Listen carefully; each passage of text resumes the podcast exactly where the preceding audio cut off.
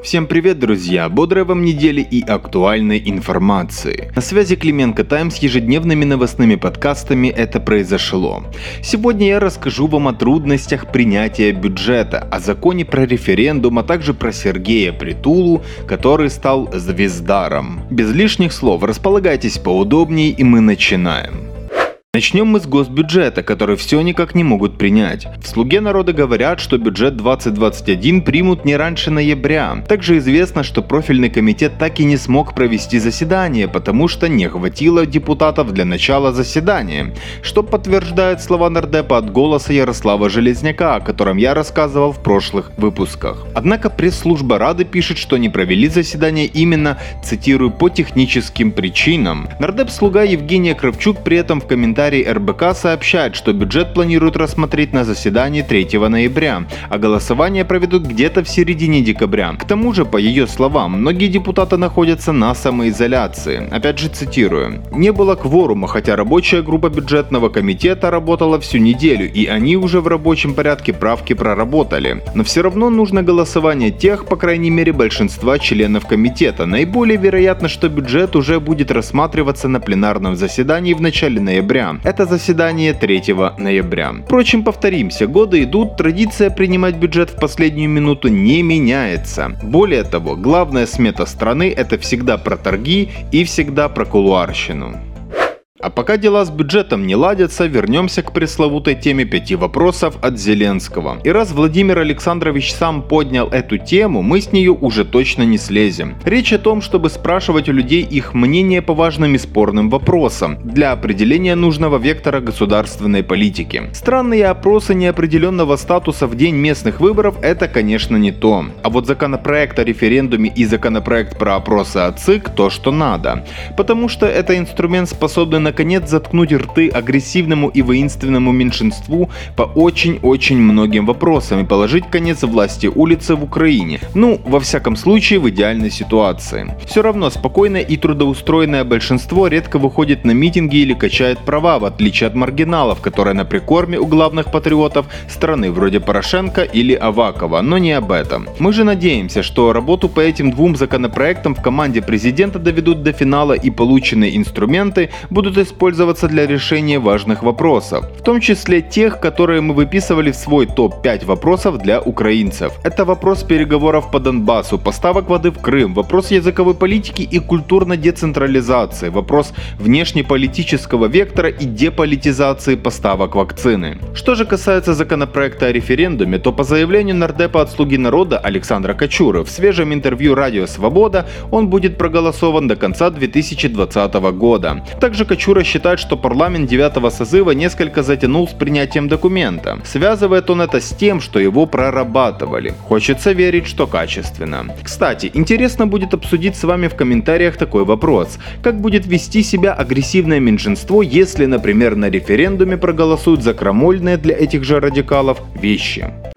Важной темой, особенно на международном поприще, мы считаем катастрофу украинского самолета в Иране 8 января этого года. Наконец-то пошла динамика в вопросе расследования этого преступления. Так стартовал второй раунд переговоров о сбитом самолете МАУ в небе Тегерана. Мы сообщали вчера в Телеграме о темах, которые планирует обсудить украинская делегация с замминистра иностранных дел Ирана Махсеном Бахарвандом. Сегодня замминистра иностранных дел Украины Евгений Енин дополнил свои вчерашние слова о том, что в плане планах сторон обсудить дальнейший ход расследования и другие важные аспекты, авиационное, военное и уголовное сотрудничество, применение международных конвенций. Еще вчера в заявлении сторон о грядущих переговорах сообщалось, что вопрос компенсации близким погибших в авиакатастрофе не планируют выносить в повестку второго раунда переговоров. Теперь же стало известно, что вопросом выплат близким погибших во время крушения самолета МАУ будет полностью посвящен третий раунд совещаний украинской и иранской делегаций. Ну, что сказать сказать. Еще ранее в украинском МИДе прогнозировали, что на расследование авиакатастрофы может уйти 5 лет. Считаем, что было бы крайне неправильно перенести также и выплаты на этот срок, учитывая, что в этом деле все давно предельно ясно. Военные Ирана виновны в том, что сбили украинский самолет. Надеемся, что наши дипломаты здесь получат победу. Дело важное, а мы идем дальше. Немного международки. Достигнутые очередные договоренности о перемирии в Нагорном Карабахе уже прогнозируемо были нарушены в очередной раз. И это несмотря на заявление сторон о планах придерживаться его условий. Так лидер Азербайджана Ильхам Алиев в своем твиттере похвастался новыми территориями в Нагорном Карабахе, которые перешли под контроль Азербайджана. Речь об около 10 селах в Джабраильском районе. При этом азербайджанский глава государства обвинил Армению в срыве перемирия. Премьер-министр Армении Никол Пашинян посвятил свое последнее заявление ответом на самые важные по его оценке вопросы о происходящем в Нагорном Карабахе. Наш перевод с первоисточника. Для чего нужна война? Статус Карабаха. Могли ли мы избежать этой войны? Да, если мы передадим все территории и согласимся на неопределенный статус Карабаха с отсутствием механизма дальнейшей корректировки статуса. Могли ли мы достичь приемлемого Карабаху какого-нибудь статуса путем переговоров? Нет, последняя попытка сделать это была в 2011 году в Казани. Можем ли мы остановить эту войну? Теоретически да, с несколько худшей формулой, чем та, которая указана в пункте 2. Может ли война решить статус Карабаха? Да, если мы победим в войне. Можем ли мы добиться успеха на войне? Да, если мы сосредоточим наш национальный потенциал на достижении этой цели и искренно, самоотверженно будем ей привержены. Судя по заявлению Пашиняна, да и заявлению Алиева, стороны останавливать войну не собираются и намерены как минимум на сейчас бороться с противником до последнего. Увы, мирные люди продолжают страдать. Тем временем по нарушению перемирия в Нагорном Карабахе высказались в Евросоюзе. Тему прокомментировал верховный представитель ЕС Жозеф Боррель, осудив ситуацию. При этом европейский чиновник не обвиняет ни одну из сторон в происходящем, а сосредотачивает посыл опять же на влиянии боевых действий на гражданское население.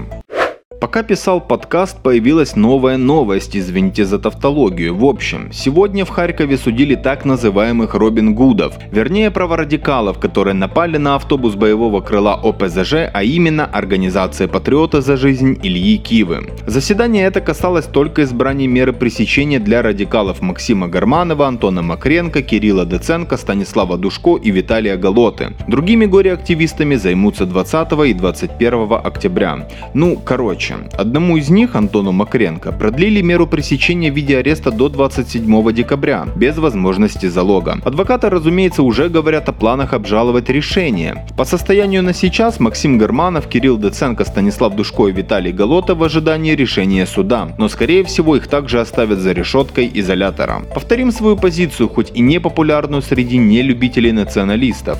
Постоянное продление сроков это также недопустимая практика, которая порочным цветом наиболее сильно расцвела при Порошенко. Было бы хорошо, если бы эти гасконцы получили реальные сроки. Порядок в стране нужно начинать именно с этого и без исключений. Виновен – судить и садить, а месяцами держать в СИЗО – не вариант. Ну, друзья, и небольшой прикол на финал сегодняшнего подкаста.